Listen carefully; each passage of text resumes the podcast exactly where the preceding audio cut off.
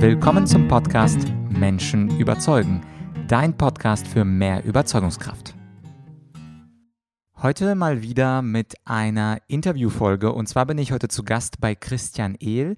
Christian ist Geschäftsführer der Werbeagentur Hillert Co. in München und er ist daneben auch Aktivist und Autor zum Thema künstliche Intelligenz.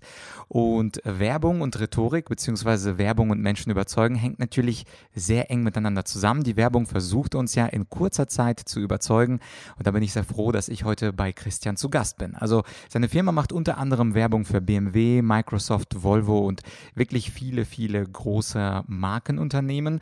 Und insofern werde ich Christian gleich im Interview fragen, wie denn eigentlich moderne Werbung und moderne Überzeugungstechniken funktionieren.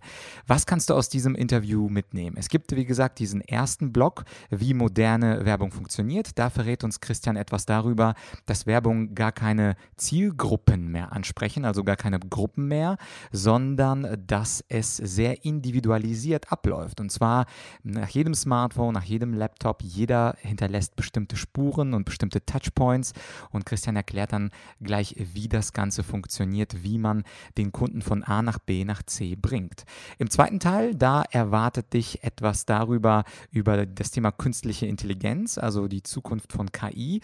Und übrigens wird Christian auch verraten, wie er es geschafft hat, den CTO von Google zu einem Interview zu gewinnen.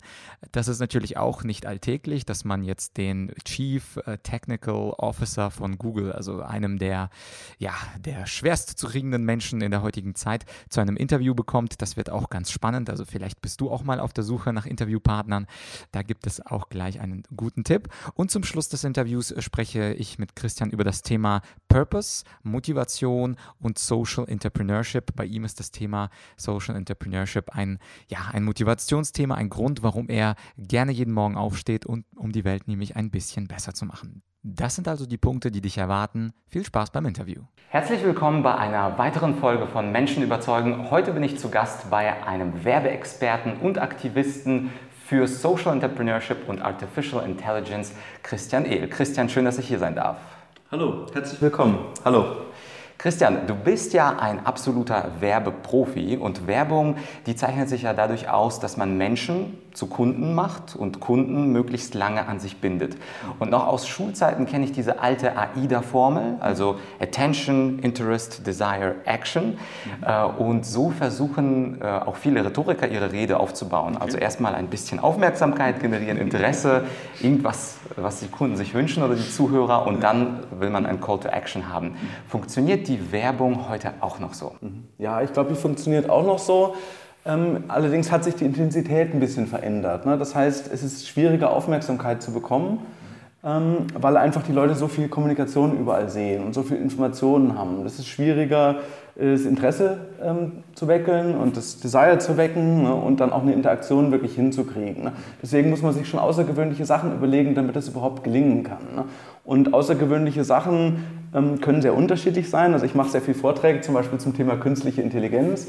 Und dann erkläre ich am Anfang immer, was künstliche Intelligenz ist. Ne? Und nehme immer ein Beispiel. Ne? Und das Beispiel ist immer überraschend. Ne? Also ich sage zum Beispiel, Boom! Genau.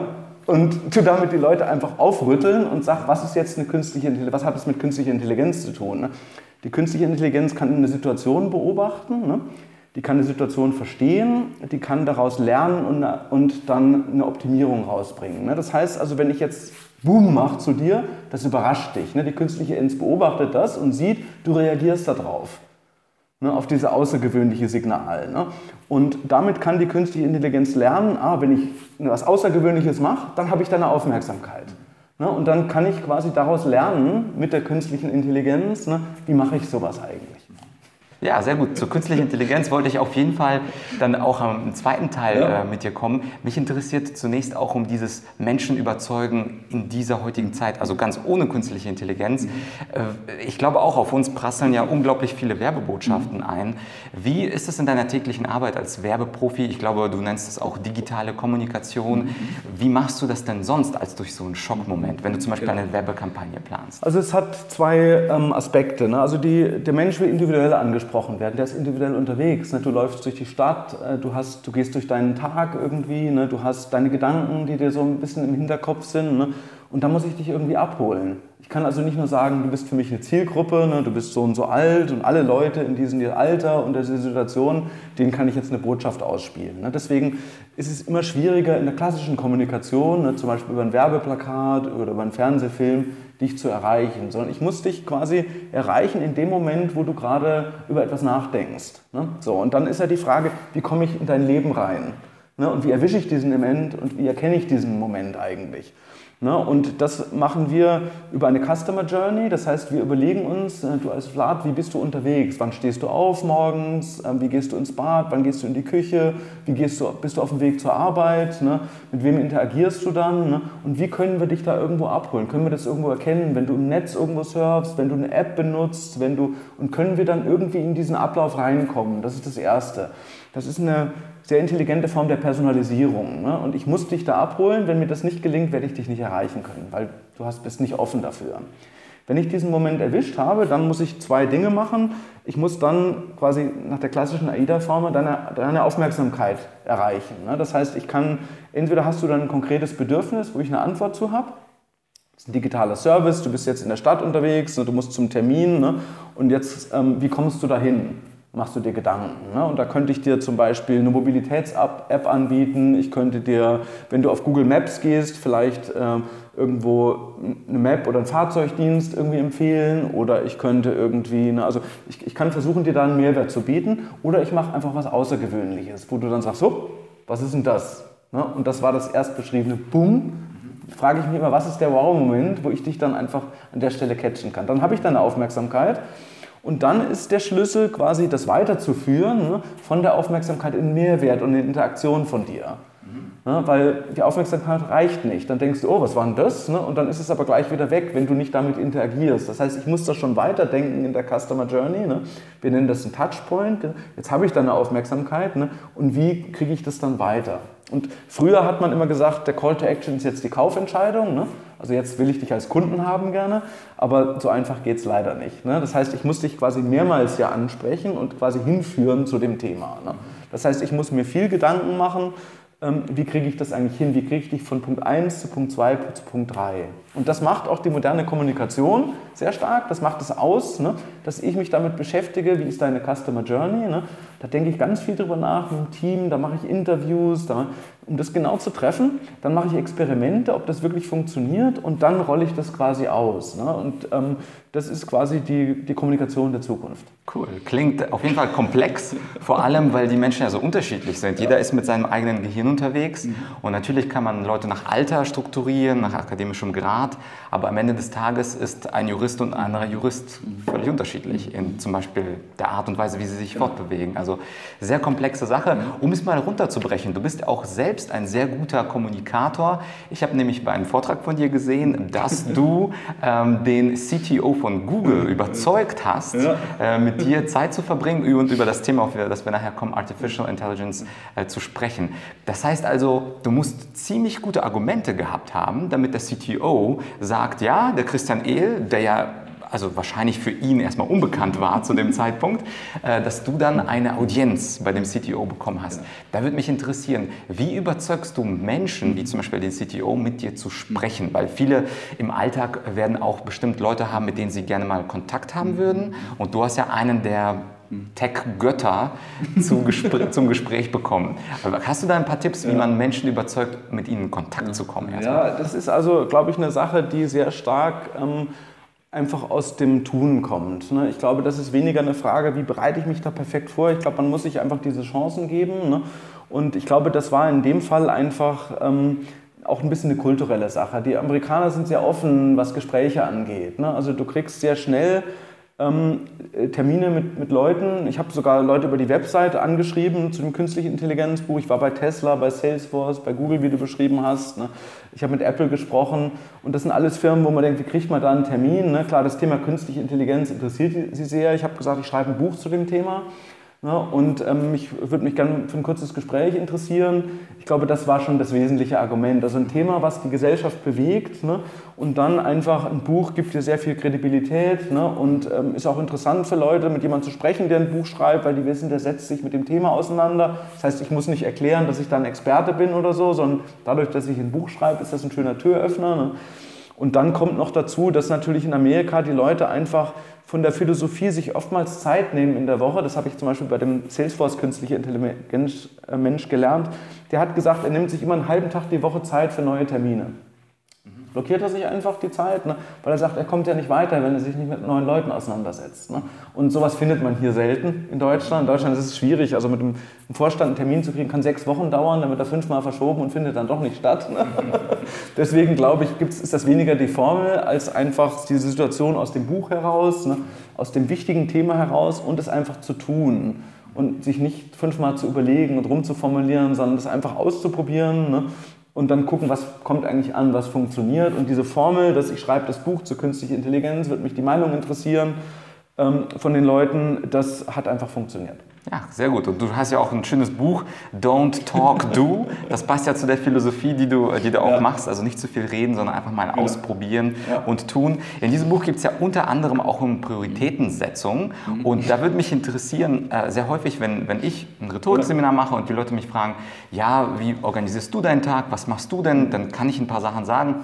Die häufigste Frage, die dann kommt, ist, woher weiß ich denn, was meine Hauptpriorität ist? Also wenn ich, ich kann zwar Sachen notieren, ich kann dahinter Buchstabe A, B, C, D, äh, aber wie kann ich denn wissen, was mein A ist, was meine Top-Priorität ist? Wie machst du das zum Beispiel im Alltag? Genau, also das Buch hat mir sehr viel Spaß gemacht, Don't Talk Do. Ne? Das ist also eine Herzensangelegenheit, das ist meine ganze Erfahrung aus den letzten 30 oder 35 Jahren, die ich da beschrieben habe. Ne?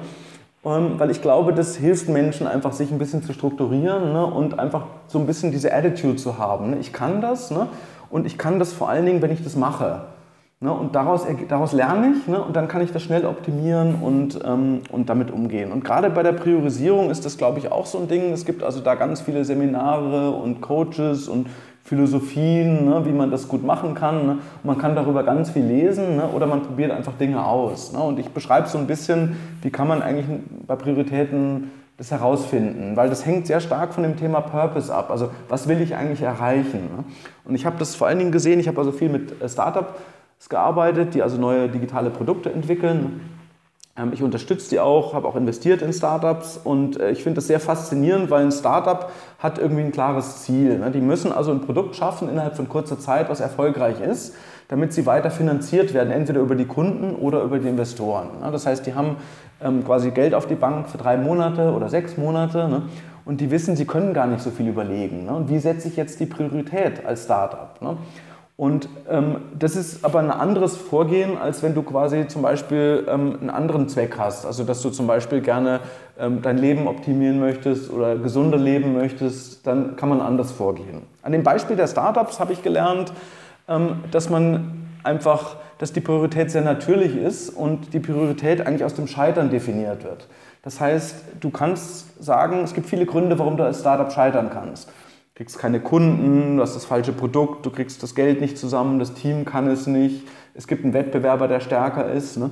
Und was ich mache ist, ähm, ich sage ganz klar, ich schreibe einfach gelbe Zettel. Was sind die Sachen, woran ich scheitern könnte? Ne? Und was ist das Oberste, das Größte, woran ich wahrscheinlich scheitern werde? Wo ich einfach sage, ah, ich glaube nicht, dass ich das Geld kriege, das ist so schwierig. Dann hänge ich das Ganze nach oben und die anderen Zettel darunter. Und dann arbeite ich nur an dem obersten Zettel. Sage ich, alles andere tue ich jetzt ausblenden und sage, wie kann ich ein Experiment machen, um das rauszukriegen? Und damit ist es automatisch meine Priorität. Der größte Failure-Grund ist meine Priorität. Weil wenn ich das ausgeräumt habe, sieht die Welt ganz anders aus. Ne? Und deswegen kann das andere gar nicht so wichtig sein. Ne? Das ist aber spezifisch, wenn du ein Projekt machst, was dir sehr wichtig ist in deinem Job oder als Startup, wo du sagst, da hängt jetzt ganz viel dran ne? und das definiert dann quasi die Priorität. Mhm, sehr gut. Und dann muss man natürlich auch eine Fehlertoleranz haben und entwickeln, ja. weil die ersten zwei, drei Zettel könnten ja auch scheitern. Und genau. anschließend, genau. Das ist ja heutzutage ziemlich schwer. Wir werden ja, glaube ich, äh, in, wir leben ja, ich nenne das immer gerne Kult fehlerfeindliche Kultur. Ja. Also wenn wir in der Schule sind, kriegen wir für Fehler ja schlechtere Noten. Also wir werden nicht belohnt und der Lehrer klatscht und sagt, super, du hast jetzt 17 Fehler im Diktat, sondern sechs Sätzen. Und ähm, ich denke, da ist die Kultur etwas hinderlich, gerade in Deutschland. Genau. In Amerika ist ja dieses Fail Better mhm. ja fast schon verbreitet. Ja, ich glaube, da musst du dich freimachen von der Kultur. Ne? Ich glaube, das ist eine sehr individuelle Sache. Ich glaube, du kannst nicht ähm, dem folgen, was die Gesellschaft sagt, sondern du musst dem folgen, was für dich das Richtige ist. Ne? Und ich glaube, es hat jeder schon gesehen, dass man über Fehler lernen kann. und dass man über Fehler viel mehr lernt als über den Erfolg. Ne? Und man sieht das bei kleinen Kindern. Ich bin gerade Großvater geworden übrigens. Ah, ein kleines einjähriges Kind, die kleine Ava. Und ich beobachte so, wie sie die Sachen lernt. Ne? Dass sie einfach etwas ausprobiert, sie geht auf etwas zu ne? und fasst das an. Und wenn das dann quasi was Negatives ist für sie, wie eine Hitzequelle oder so, dann lernt sie das sofort. Und das ist ein ganz starkes Lernen. Ne? Und daraus ähm, ist es eine absolut positive Sache, aus dem Fehler herauszulernen. Allerdings sollte man nicht ein Jahr lang an etwas arbeiten und dann feststellen, ähm, das ist ein Problem. Das heißt, du musst dir überlegen, wie kannst du eigentlich möglichst früh rauskriegen, ob das ein Failure ist oder nicht. Ne? Und idealerweise sagt man, man gibt sich eine Woche Zeit. Ich probiere jetzt eine Woche lang aus, ob das funktioniert oder nicht. Weil dann lerne ich es, denke ich, ouch, das hat wehgetan, aber ich habe jetzt nur eine Woche investiert und kein Jahr. Ne? Und ich glaube, das ist einfach eine, eine Philosophie, die jeder für sich aufbauen muss. Und ich kann nur jeden ähm, das nahelegen. Deswegen sind Experimente so wichtig, die laufen oft schief, aber man lernt viel daraus. Ne? Und das ist etwas, was man lernen muss. Ne? Das ist nämlich nicht die Komfortzone. Man arbeitet lieber an Dingen, ne, die gut funktionieren und man überlegt dann lieber ein Jahr, ne, bevor man eine Entscheidung trifft. Aber nee, gibt dir nur eine Woche Zeit, trifft die Entscheidung und das, damit geht man auch aus seiner Komfortzone raus. Ne? Und man sagt ja so schön, life happens outside your comfort zone. Also wenn du Dinge machst, die quasi nicht angenehm sind oder die du nicht eh schon kannst, dann lernst du was. Und da wirst du auch scheitern, weil bei den Dingen, die du schon kannst, wirst du wahrscheinlich nicht scheitern. Absolut. Was, glaube ich, vielen ein Problem äh, macht, ist ja, dass die Umwelt mhm. auch dich für Fehler äh, schuldig spricht. Ja. Das heißt, aha, du hast es ausprobiert, genau. hat nicht geklappt. Und das ist ja zum Beispiel, ähm, haben ja auch viele Leute, die gescheitert sind. Christian Lindner ist zum Beispiel ein erfolgreiches Beispiel dafür, dass er gescheitert ist als Unternehmer mhm. und ihm das immer wieder vorgehalten wird, dass er gescheitert ist, also auch schon nach 20 Jahren. Mhm. Und das ist auf jeden Fall ein Problem in unserer Kultur. Wie, was würdest du sagen, wie können wir es denn schaffen, diese psychologische Stärke aufzubauen und zu sagen, okay, ich bin gescheitert, es hat nicht geklappt, genau. nächste Woche probiere ich was Neues und mir ist egal, was der Peter und der Sven und die Cordula genau. sagen. Ja. Wie, wie hast du es zum Beispiel geschafft, ja. dass du dich frei machst glaub, von dieser Meinung? Ähm, das, das kann nur von innen kommen. Also du kannst die, die Außenumwelt da, die ist so, wie sie ist. Ne? Das heißt, das ist in der Kultur so. Ne? Und das heißt, du musst für dich die eigene Überzeugung aufbauen ne, durch das Erleben. Und wenn du das gesehen hast, wie stark das ist, ne, wenn du etwas ausprobiert hast ne, und, du, und es hat nicht geklappt und du bist unten am Boden zerstört ne, und ein Jahr später siehst du, boah, jetzt habe ich so viel daraus gelernt, dann wirst du stärker. Ne? Und diese Überzeugung und Stärke, die trägst du nach außen. Und kannst dann auch dem anderen sagen, der dir sagt, oh, du hast es ja nicht geschafft, dann kannst du sagen, ich habe aber so viel gelernt, mehr als du. Ah, okay, das ist ein ja. Unterspruch. Und, damit, und damit überzeugst du langsam die Leute. Ne? Und ich merke, es gibt schon Trends dazu. Ja. Ne? Also zum Beispiel Risikokapitalgeber bei, bei jungen Unternehmen ähm, oder auch immer mehr generell bei Unternehmen. Ich arbeite viel mit großen Unternehmen zusammen. Die sehen das, ah, das macht ja Sinn. Ne? Und die sagen, es ist interessant, jemanden zu haben, der schon fünfmal gescheitert ist. Weil der hat so viel gelernt, dass er beim sechsten Mal wahrscheinlich gut sein wird. Ne? Und ich glaube, darauf kann man nicht warten. Deswegen, du musst an dir arbeiten. Ne? Das ist deine Aufgabe, ne, die Überzeugung zu finden und das zu lernen. Dann strahlst du es auch aus ne, und ähm, der Rest folgt dann schon. Ja, also quasi erst sich selbst überzeugen, genau. bevor man andere Menschen genau. überzeugen kann, was ja. meine äh, ja. Grundwerte sind. Und du musst ja dein Leben leben und nicht das Leben der anderen. Ne? Und wenn die sagen, ne, oh, du scheiterst aber, dann sagst du, ja, ich scheitere, damit ich schneller lernen kann. Ja. Das ist gut. Das ist ein sehr schönes Framing, nennt man das in der Rhetorik. Ich nehme einfach einen, einen Begriff, mhm. Scheitern, der negativ besetzt ist, und ich versuche ihn einfach anders, einen anderen Rahmen zu geben. Ich scheitere, damit ich lerne. Finde ich einen sehr, sehr, sehr, sehr schönen Satz. Wenn wir auf die künstliche Intelligenz zu sprechen kommen, da hat, die haben es ja ein bisschen einfacher. Die künstliche Intelligenz, die schert sich einen Dreck darum, was der links und der rechts gesagt hat und lernt natürlich sehr schnell durch eigene Fehler. Ich persönlich äh, spiele sehr gerne Schach mhm. und für mich war das ein großes großer Moment, wo AlphaGo, ja, also einfach und AlphaZero, also alle menschlichen Brettspieler komplett fertig gemacht hat innerhalb von kürzester Zeit des Lernens. Viele Menschen haben Angst vor künstlicher Intelligenz. Du schreibst ja in deinem Buch AI and You, finde ich äh, sehr, sehr romantisch formuliert, äh, schreibst du ja unter anderem, dass es Zeit ist, schon heute im Jahr 2018, 2019 das Beste aus der Artificial Intelligence zu machen. Das äh, hört Elon Musk wahrscheinlich gern, das hört Jeff Bezos gern, aber wenn wir uns mal einen durchschnittlichen Sven vorstellen, ein, einfach ein 35-jähriger karriereorientierter junger Mann. Wie kann er in, seiner, in seinem Alltag künstliche Intelligenz heute schon anwenden, um da, davon zu profitieren? Also ich glaube, wir haben in den letzten Jahren ähm, sehr viele Fortschritte im Thema gemacht, künstliche Intelligenz. Also ich beschäftige mich jetzt intensiv eigentlich seit drei Jahren mit dem Thema.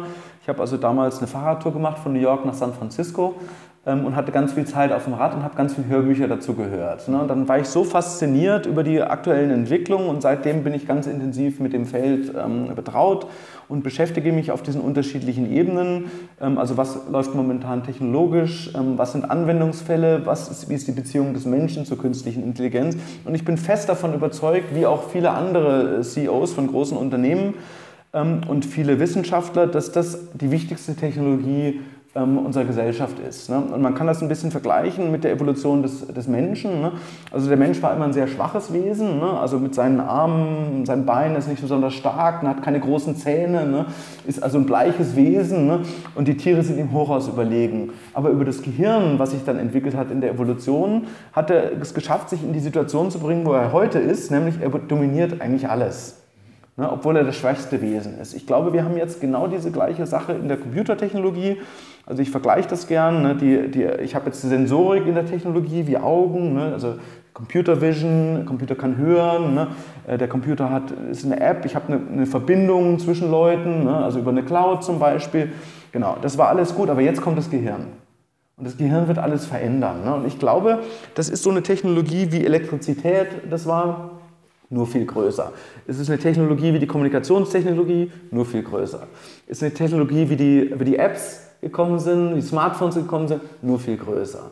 Und jetzt musst du dir vorstellen, wenn du jetzt ein junger Mensch bist oder du bist ein Unternehmer oder du bist irgendwo in einem, ne, also willst du das verstehen? Willst du das für dich einsetzen können oder willst du das ignorieren? Ne? Und ich glaube, wenn du ein bisschen neugierig bist und wenn du sagst, ne, ich, ich lebe jetzt auch noch in, in 20 Jahren arbeite ich noch, dann glaube ich, hast du gar keine andere Wahl, als dich damit intensiv zu beschäftigen. Ich kann es auch nur jedem empfehlen, weil wenn du das nicht verstehst, ist es sehr schwierig, den Wert zu erzeugen. Äh, du kannst mit der Technologie nicht umgehen, weil du vielleicht Berührungsängste hast, ne? weil du sagst, oh, ich weiß nicht, wie das funktioniert und was das mit mir macht. Ne?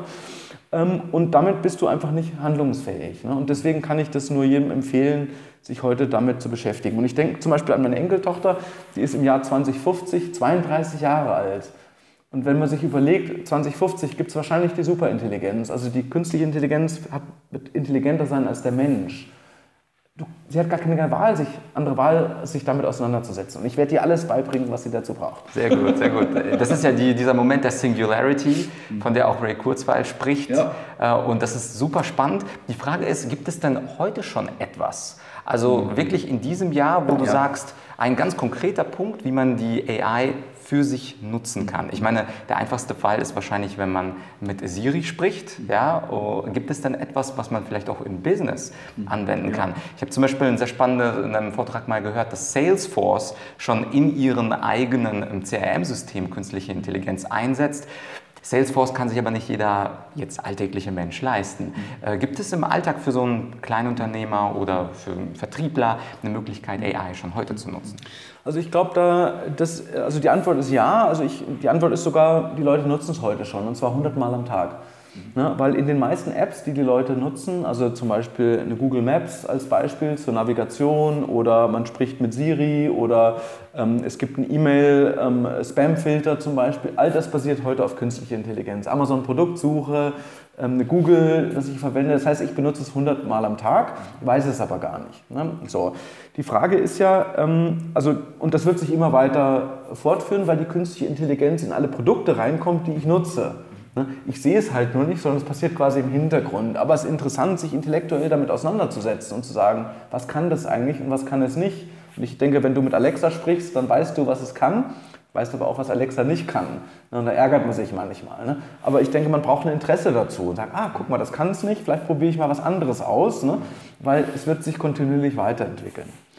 Ähm, der zweite Weg ist, dass ich halt gezielt Produkte aussuche, ne, zum Beispiel als Unternehmen, das Beispiel von Salesforce. Ich, ich kaufe mir gezielt ein Produkt, was künstliche Intelligenz bereits beinhaltet. Ne? Und das Interessante ist, äh, die künstliche Intelligenz ähm, basiert immer auf den Daten. Das heißt, das ist individuell für jedes Unternehmen. Das heißt, du hast andere Kundendaten, als ich das habe. Ne? Das heißt, äh, du kannst es anders einsetzen. Ne? Und der Erfolg kommt daraus, dass du genug Daten hast und dass du die richtigen Daten hast. Dann kann dir die künstliche Intelligenz helfen, sonst nicht. Das heißt, wir Menschen müssen lernen, Daten zu sammeln und mit Daten umzugehen, damit wir diese Möglichkeiten nutzen können. Und dazu musst du gar nichts programmieren oder musst irgendwie die künstliche Intelligenz technisch gar nicht verstehen, sondern du musst nur deine Daten beherrschen. Und da bin ich auch sehr froh, weil in Europa haben wir ja auch den Ruf, dass wir da nicht an der vordersten Front sind. Ne? Wenn du die Investitionen in China anschaust oder in den USA, ne? bei Google arbeiten 5000 Leute an künstlicher Intelligenz. Hier bei den großen Konzernen sind es vielleicht zehn. Ne? Also da, da, fallen wir ja technisch zurück. Ne? Aber wenn es uns gelingt, mit unseren Daten zu arbeiten, ne? weil in Europa haben wir ganz tolle Daten, ne? dann können wir auch da einen Wettbewerbsvorteil haben. Deswegen glaube ich, ist das ein Weg, ähm, sich mit einzelnen Werkzeugen zu entwickeln und die nächste Stufe ist halt, dass man konkret Dinge macht. Ne? Don't talk, do. Also lies nicht nur, sondern probier es einfach aus. Ne?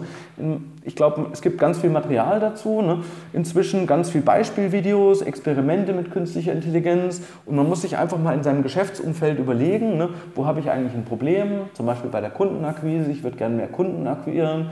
Dann kann man da einfach mal recherchieren, wie kann künstliche Intelligenz helfen. Zum Beispiel bei Social Media Kommunikation, bei E-Mail Marketing. Und dann macht man einfach Experimente damit und probiert das mal aus. Ne? Das heißt, man nimmt sich ein bisschen Zeit, um das einfach zu tun. Und wenn man das macht, kommt man weiter und sonst bleibt man leider da stehen, wo man ist. Ja, Christian, jetzt wo wir diese Möglichkeiten haben, die künstliche Intelligenz hilft uns, Dinge effizienter zu machen, effektiver zu sein in dem, was wir tun, müssen wir natürlich am Ende auch sprechen über den Purpose, also wofür das Ganze. Also der Mensch hat sich langsam Werkzeuge gefunden, geformt, damit mehr Tiere umgelegt, ist dadurch ein bisschen dicker geworden durch Konsum von mehr Cola und Fleisch. Wo äh, siehst du denn eigentlich der Purpose? Ich weiß, eins deiner Themen ist ja auch Social Entrepreneurship, also Startups, die auch was für die Gesellschaft tun. Was ist denn eigentlich unser Purpose? Äh, die Armut zu bekämpfen, äh, jubelhochjauchzend durch die Straßen zu gehen und vor allem würde mich interessieren, welche Art von Purpose ist dein persönlicher Purpose? Genau. Ähm, ja, das ist ein tolles Thema. Also ich glaube, es ist ein, ein, sehr wichtiges Thema. Ähm, ich weiß noch nicht genau, wie sich das entwickeln wird. Ich spüre einfach momentan, dass es immer mehr Bewusstsein gibt dafür, dass die Leute sich fragen, warum mache ich das eigentlich? Ne? Und was mache ich eigentlich? Und das sieht man, glaube ich, sehr viel, wenn du heute bei großen Unternehmen unterwegs bist, mit den Mitarbeitern sprichst, Projekte machst, ne? dann sagen die, ja, mein, mein Zweck ist eigentlich nicht hier noch mehr Rendite zu kriegen. Ne? Das ist nicht mein Antrieb irgendwie. Ne? Und wenn du mit jungen, vor allem mit jungen Unternehmern sprichst oder mit jungen Menschen, ne, die sagen, Mensch, eigentlich suche ich was anderes. Ich möchte etwas machen, was einen Sinn hat. Ne, das heißt, es gibt, glaube ich, in der Gesellschaft immer mehr Interesse daran oder immer mehr Fragestellungen, was mache ich denn eigentlich? Ne? Und das ist etwas, ähm, was ich sehr, eine sehr wichtige äh, Motivation finde, weil gerade in dieser technologisierten Welt kannst du davon ausgehen, dass immer mehr Aufgaben von dem äh, Computer übernommen werden. Ne? Ich glaube zum Beispiel später Taxi fahren, LKW fahren, im Restaurant zu kochen, ähm, was weiß ich, eine Steuererklärung abzugeben. Das sind Dinge wahrscheinlich, die irgendwann der Computer übernehmen wird. Ne, das heißt, das setzt ganz viele Leute frei auch. Ne? Und äh, eigentlich ist es bei den Konzernen, sieht man schon, wird es wahrscheinlich eher weniger Arbeit geben.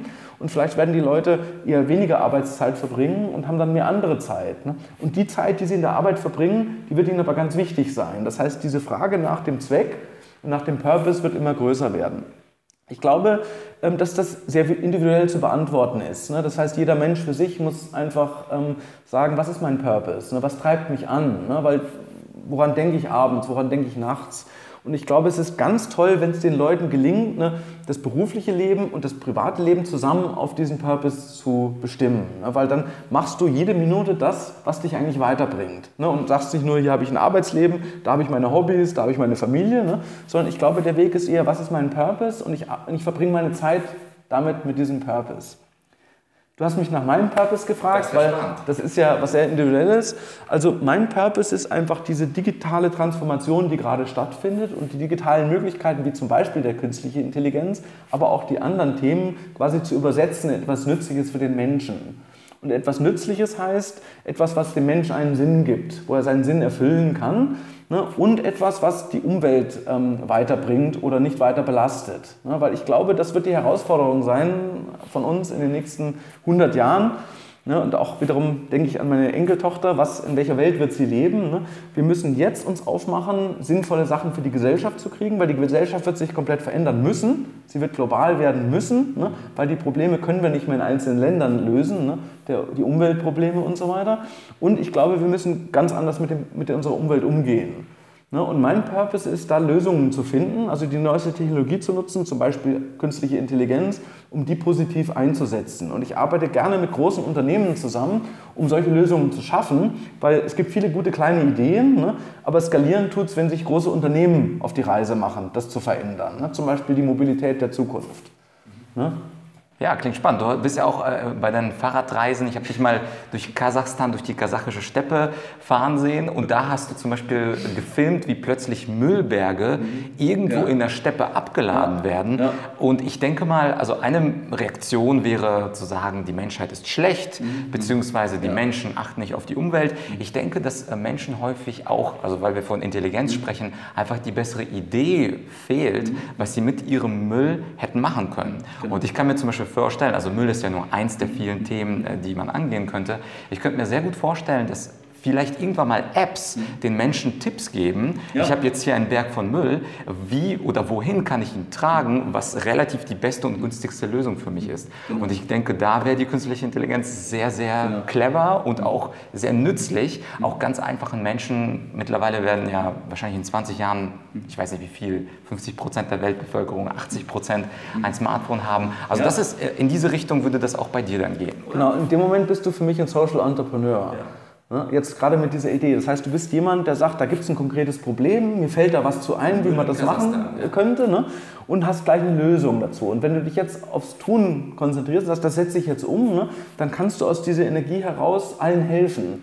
Ne? Und ich glaube, dieses Thema Social Entrepreneurship beinhaltet genau das. Das heißt, das sind junge Unternehmer, die Ideen haben und diese Ideen einfach einen, einen guten Mehrwert haben für die Gesellschaft oder für den Planeten. Und ich glaube, da liegt die Zukunft, ne? weil der Mensch ist sehr kreativ. Ne? Der hat also quasi ganz interessante Wege immer gefunden, ähm, das äh, Dinge für sich positiv zu verändern. Und da ist, glaube ich, der Trend hin und das möchte ich auch unterstützen und hoffentlich hilft auch der Podcast dabei und ja.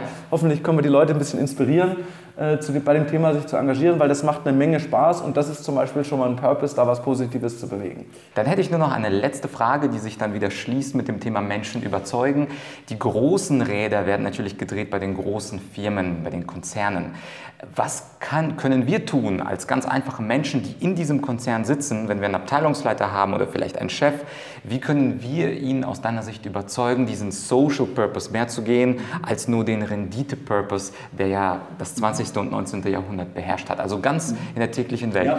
Wenn ich eine Idee habe, einfach sich trauen, zum Chef gehen und sagen, könnten wir das nicht machen oder was würdest du da empfehlen? Also da gibt es eine ganz einfache Formel zu, ähm, wie man das gut machen kann. Ne? Und das ist eine, was sehr menschliches. Also ich glaube, ähm, was du brauchst, ist, du brauchst, du musst Kunden finden, die das gut finden. Ne, das heißt, wenn du im Unternehmen bist, ähm, dann gehst du nicht zu deinem Chef, sondern du gehst zu deinen Kunden und sagst, ich habe da eine Idee. Findet ihr das gut und würdet ihr das kaufen? Und wenn die sagen ja, dann gehst du mit diesen Kunden oder mit dieser Information zum Chef und sagst, oh, ich habe da mal mit den Kunden gesprochen und habe festgestellt, die finden das super, weil ihnen ist es wichtig, was zu bewegen. Vielleicht sollten wir darüber nachdenken, dass das für uns ein gutes Potenzial ist. Mhm, mhm das verstehe ich. Also man holt sich Don't talk, do. Ja. Du machst etwas, ne? vielleicht baust du einen Prototyp oder erklärst ihnen das, machst ein Interview mit ihnen ne? und diese Informationen, du zeigst dann das Interview deinem Chef. Das ist eine sehr gute Idee. Also nicht zum Chef, genau. sondern erstmal Kundenbasis. Genau befragen ja. und dann hat man vielleicht ja. 200 Likes ja, von genau. Kunden genau. und damit geht man zum Chef. Das Unternehmen existiert nur für die Kunden, auch wenn das Unternehmen das manchmal vergisst. Ohne die Kunden gibt es keine Unternehmen.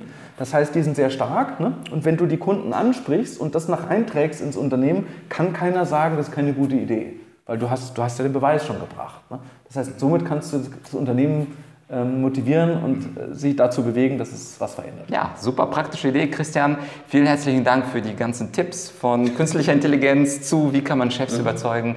Ich habe sehr viel mitgenommen. Gut, Vielen schön. Dank für deine Zeit. Danke, Vlad. Danke. Ciao.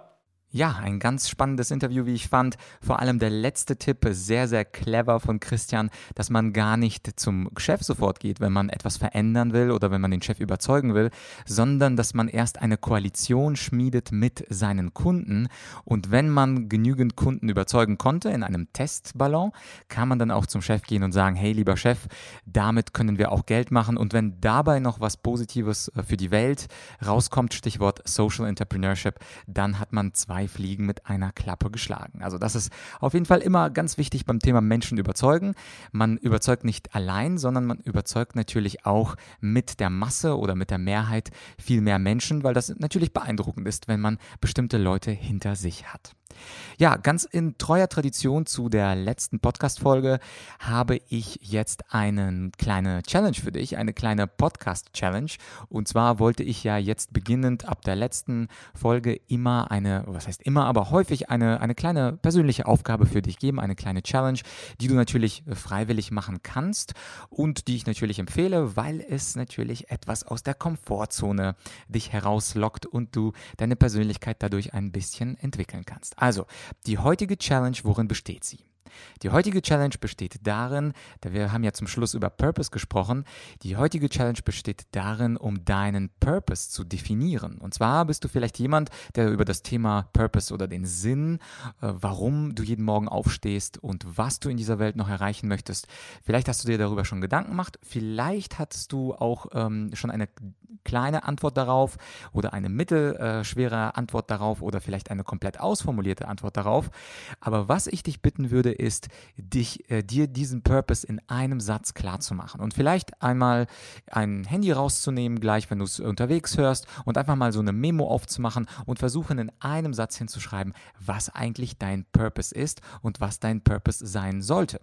Und natürlich ist das eine ziemlich schwierige Aufgabe. Das heißt also, da solltest du dir vielleicht fünf bis zehn Minuten Zeit nehmen und erstmal einen Entwurf für einen Purpose machen. Wenn ich das nämlich in Coaching sage und die Leute frage, was ist denn der Sinn zumindest deiner jetzigen ähm, Arbeit, was ist der Sinn deiner Tätigkeit, dann fällt das Menschen schwer und sie sagen, oh ja, ich kapituliere, das ist, die Aufgabenstellung ist viel zu groß, das kenne ich. Aber in Wirklichkeit kann man diese Übung sehen als ein Essay, also als einen kleinen Entwurf, als einen Versuch. Ein Versuch, seinen Purpose zu definieren. Und meine Erfahrung ist es mit Dingen, so mache ich das auch selber, wenn man erstmal einen Satz aufgeschrieben hat, oder es können auch zwei oder drei Sätze sein, dann lässt man das in der Memo in seinem äh, Smartphone und irgendwann, wenn man wieder Lust hat, darüber nachzudenken, kann man an diesem eigenen Purpose, kann man an dieser Sinnstiftung für sich arbeiten und das mal an einem anderen Tag oder in einer anderen Woche oder auch vielleicht in einem anderen Monat mal nochmal sich anschauen und sich fragen, hm, kann ich das denn nochmal verbessern? Kann ich das abändern? Ist es wirklich das, was mein Purpose ist? Das heißt also, nicht kapitulieren vor der Frage, wenn du es heute hörst und denkst, boah, das ist äh, lieber Blatt, nette Aufgabe, aber da habe ich doch gar keine Ahnung, sondern mein Tipp aus Erfahrung ist es, fang mit einem Versuch, mit einer Skizze, einem Entwurf an, Formulier einfach mal in einem bis zwei Sätzen, was dein Purpose ist, was du in dieser Welt erreichen willst. Von mir aus kurzfristig in den nächsten drei Jahren.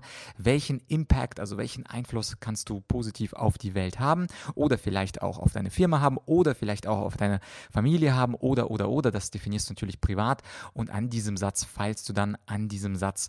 Den verbesserst du mal, mal lässt du ein Wort weg, mal ergänzt du das durch ein anderes Substantiv und dann entsteht dadurch ein immer klar werdender Purpose und dann ist die Fragestellung auch nicht mehr so groß und macht dir nicht allzu große Angst. Das ist also deine Challenge für heute, für diesen Freitag. Und ja, das war eigentlich alles für diese Folge. Das heißt also, wie immer gilt, es würde mich unglaublich freuen, wenn du äh, meinen Podcast abonnieren würdest und natürlich, wenn du ihn bewertest. Wie es geht, steht auf bewerte.argumentorik.com.